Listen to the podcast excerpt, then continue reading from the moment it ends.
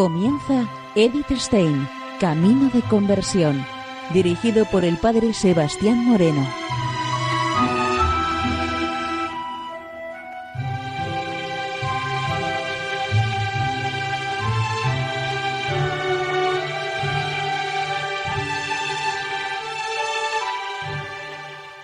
Muy buenos días, nos de Dios.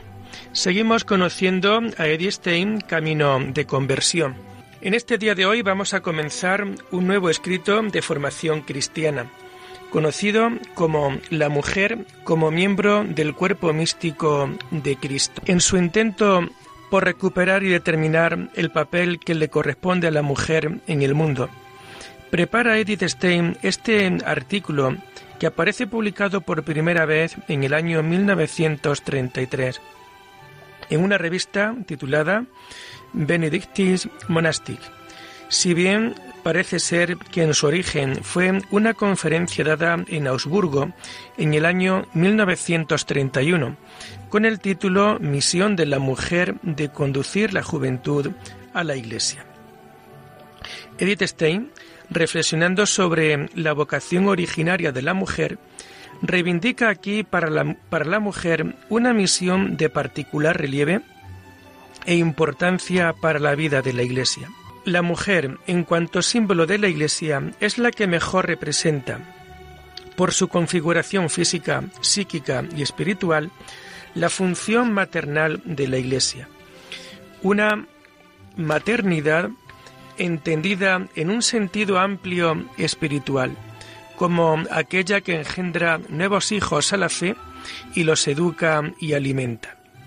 En este punto ve nuestra autora la clave para comprender la importancia esencial que tiene la mujer en la vida de la Iglesia.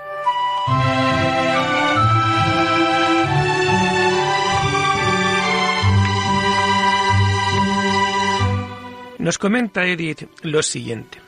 La finalidad de la formación religiosa consiste en hacer que los jóvenes encuentren su puesto en el cuerpo místico de Cristo, el lugar que para ellos ha sido preparado desde la eternidad. Todos los que participan de la redención se transforman en hijos de la Iglesia, y en esto no hay diferencias entre hombres y mujeres. La Iglesia no es sólo la comunidad de los creyentes, sino también el cuerpo místico de Cristo, es decir, un organismo en el que los individuos asumen el carácter de miembro y de, órgano, y por naturaleza los dones de uno son distintos del del otro. Por eso la mujer, en cuanto tal, tiene un puesto particular orgánico en la Iglesia ella está llamada a personificar en el desarrollo más alto y puro de su esencia, la esencia misma de la Iglesia, a ser su símbolo. La formación de las muchachas y de las jóvenes tiene que conducir hacia estos grados de pertenencia a la Iglesia. La primera condición necesaria para comprender esta función consistirá en conocer con claridad cuál es la esencia de la Iglesia. Para la razón humana es particularmente accesible el concepto de Iglesia como comunidad de los creyentes. Quien cree en Cristo y en su Evangelio, quien espera sus promesas, se une a Él por amor y observa sus mandamientos. Se liga en la más profunda unidad de pensamiento y de amor con todos aquellos que tienen la misma convicción. Aquellos que vivieron en torno al Señor durante su vida terrenal se convirtieron en el fundamento de la gran comunidad cristiana. La propagaron dejando como herencia a los tiempos venideros el tesoro de la fe encerrada en ella. Si la sociedad humana natural es más que una simple agrupación de individuos y como se puede constatar, ésta se funde en un tipo de unidad orgánica, esto vale con más razón para la sociedad sobrenatural que es la Iglesia. La unión de la persona con Cristo es algo muy distinto de la unión entre personas humanas. Es radicarse en Él y crecer en Él. Así nos dice la parábola de la vid y de los sarmientos. Inicia con el bautismo y se afianza siempre más con los otros sacramentos, asumiendo en cada individuo una orientación diversa. Este real hacerse uno con Cristo conlleva el transformarse en miembros los unos de los otros para todos los cristianos. Y así la Iglesia se convierte en el cuerpo de Cristo. El cuerpo es un cuerpo vivo y el espíritu que lo vivifica es el espíritu de Cristo que se transmite de la cabeza a los miembros. El espíritu que se difunde de Cristo es el Espíritu Santo. Por eso la Iglesia es templo del Espíritu Santo. A pesar de la unidad real orgánica entre la cabeza y el cuerpo, la Iglesia está frente a Cristo como persona independiente. En cuanto Hijo del Padre Eterno, Cristo vivía antes que el tiempo y que todos los seres humanos. Con la creación, la humanidad comenzó a vivir antes que Cristo asumiese la naturaleza y entrase en ella. Y cuando entró, llevó consigo su vida divina. Con la redención la hizo receptiva y la llenó de gracia. La ha generado de nuevo la Iglesia es la humanidad nuevamente generada, redimida por Cristo. La primera célula de la humanidad redimida es María.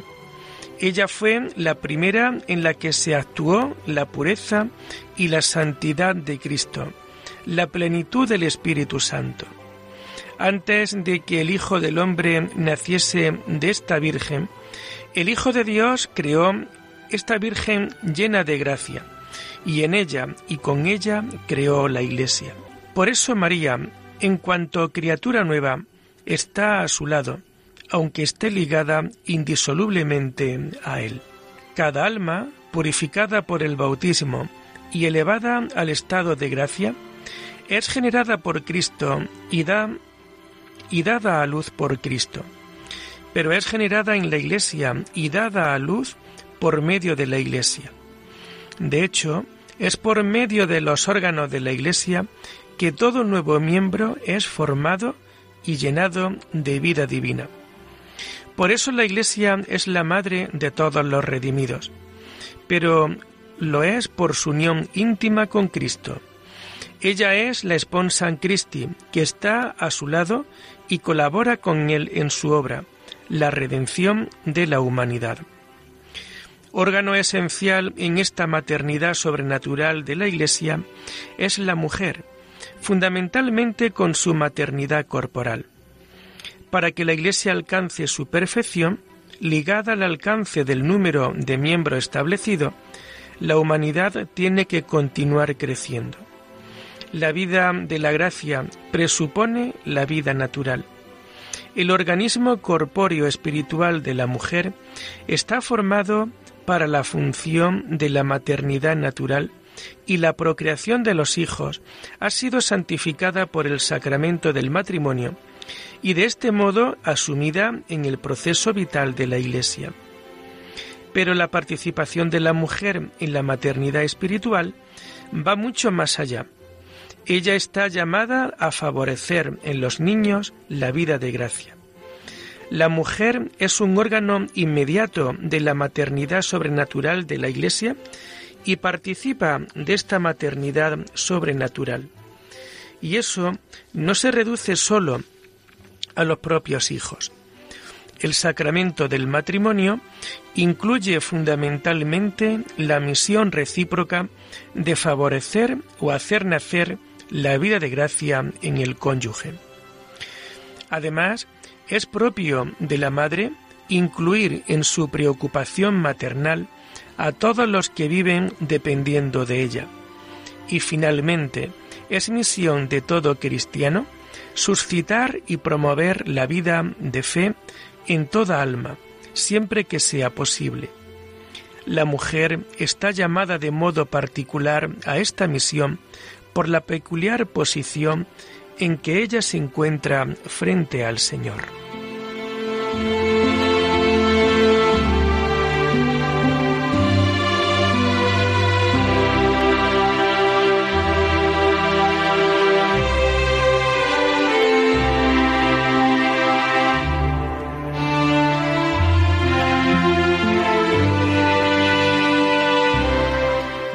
La narración de la creación pone a la mujer junto al hombre como ayuda proporcionada, para que obre juntos como un ser único.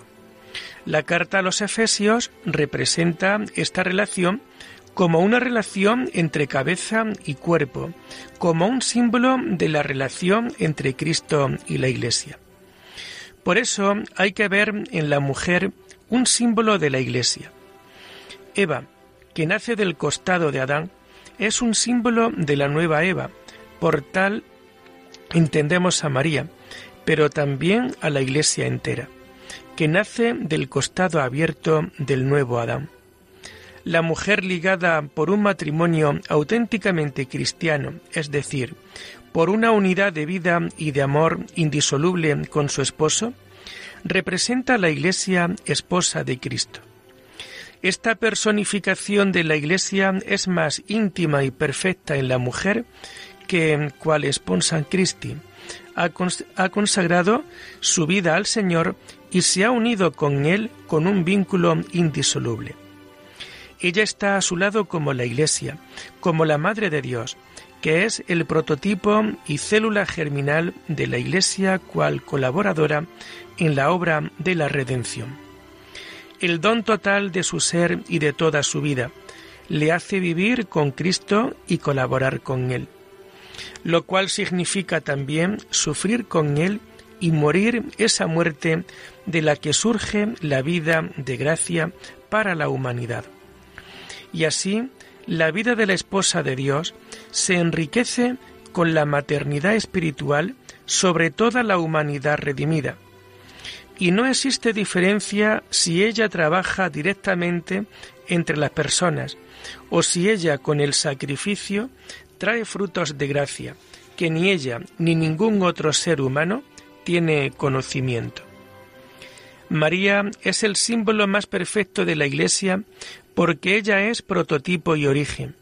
Ella es un órgano particularísimo, el órgano del cual fue formado todo el cuerpo místico, incluso la misma cabeza.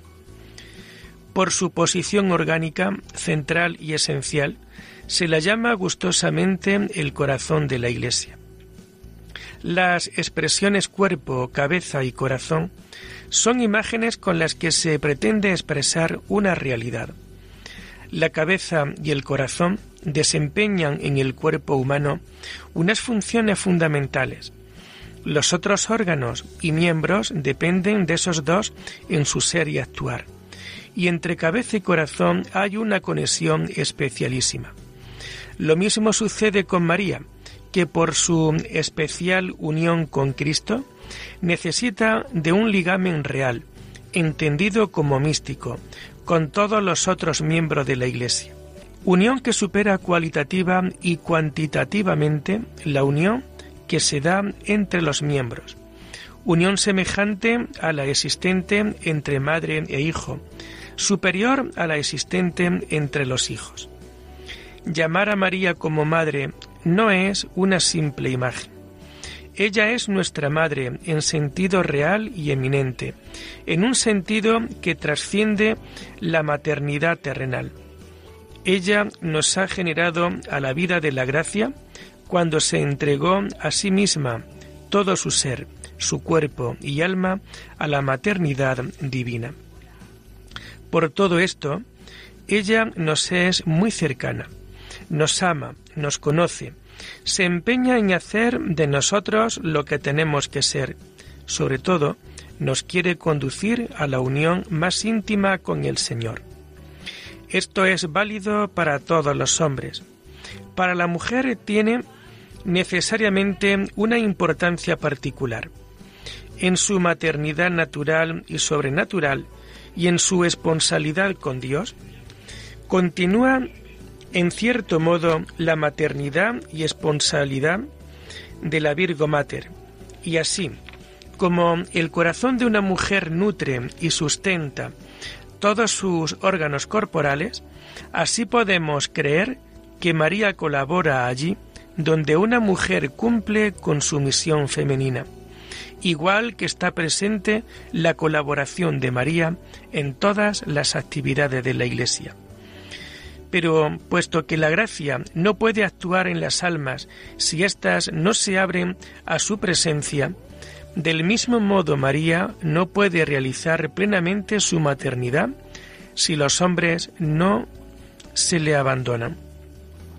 Las mujeres que desean corresponder plenamente con su vocación femenina en todos los modos posibles alcanzarán su fin de un modo más seguro si además de tener presente la imagen de la Virgo Mater y tratar de imitarla en su actividad formativa, se confían a su dirección y se abandonan totalmente a su guía. Ella puede formar a su imagen a todos los que le pertenecen. Aquí hemos señalado los peldaños que conducen a la mujer a su puesto querido por Dios dentro de la Iglesia.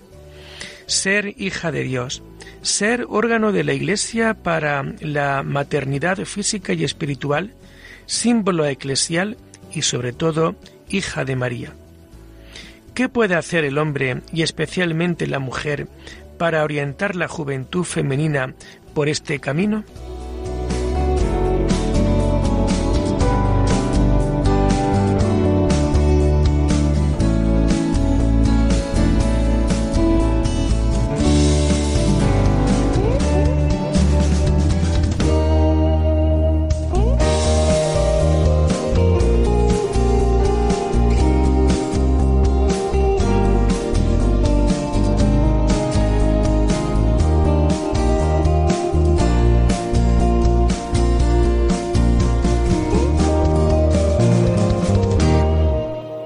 Por su carácter maternal eclesial, la mujer está llamada en la Iglesia a la formación cristiana de la juventud, especialmente de la juventud femenina. El primer objetivo consiste en conducir a la adopción divina, para lo cual el primer paso esencial es el bautismo. Esto es generalmente tarea de los sacerdotes, si bien los padres son los primeros que tienen que preocuparse de ello. Con el bautismo nace el Hijo de Dios, que es el Hijo de la Iglesia. La vida de la gracia de un niño es como una pequeña llama que tiene que ser protegida y alimentada. Protegerla y alimentarla en los primeros años es una misión sobre todo de la madre. Protegerla significa ampararla de todo, de todo soplido que pueda apagarla. Se apaga con la incredulidad y el pecado, lo cual le es posible al niño sólo después de que ha alcanzado el uso de la razón y de la libertad. Pero incluso antes es necesaria la vigilancia, porque pueden entrar en el alma partículas venenosas antes de que se haya despertado la vida espiritual. Todo lo que se presenta ante los ojos del niño, lo que entra por sus oídos, lo que estimula sus sentidos, influye sobre él incluso antes del nacimiento y puede provocar en su alma impresiones cuyas consecuencias en su vida futura son imprevisibles. Por eso, la madre tiene que conservar pura la atmósfera en la que vive el niño. Tiene que preocuparse también de ser y mantenerse pura y procurar, en la medida de lo posible, mantener lejos del niño a las personas que no gocen de su confianza. La pequeña llama se alimenta antes de que el niño alcance la razón con la oración de la Madre y la protección de la Madre de Dios a quien el niño ha sido confiado.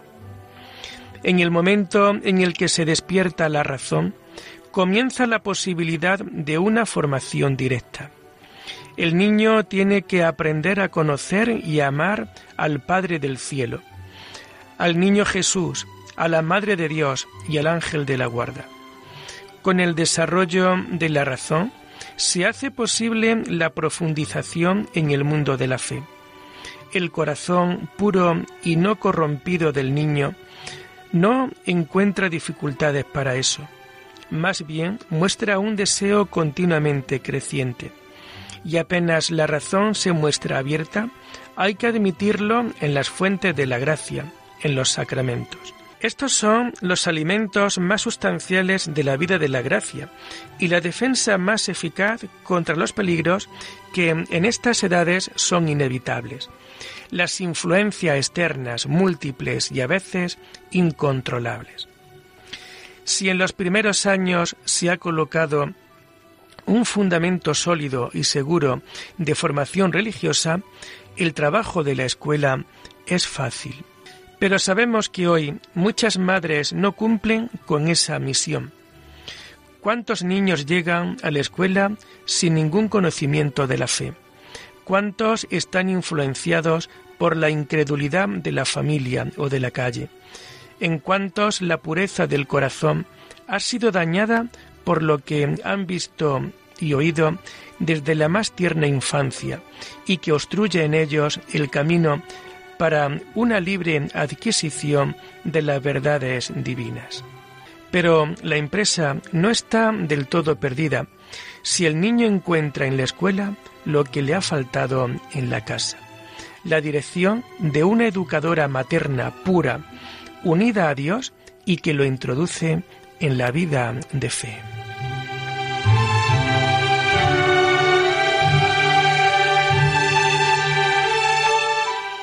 Y lo dejamos aquí por hoy, invitándoles a seguir profundizando en la vida y en el mensaje de Edith Stein.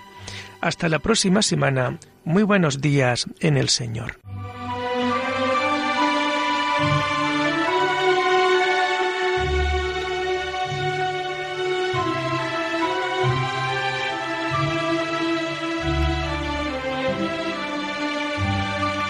Han escuchado Edith Stein Camino de Conversión con el Padre Sebastián Moreno.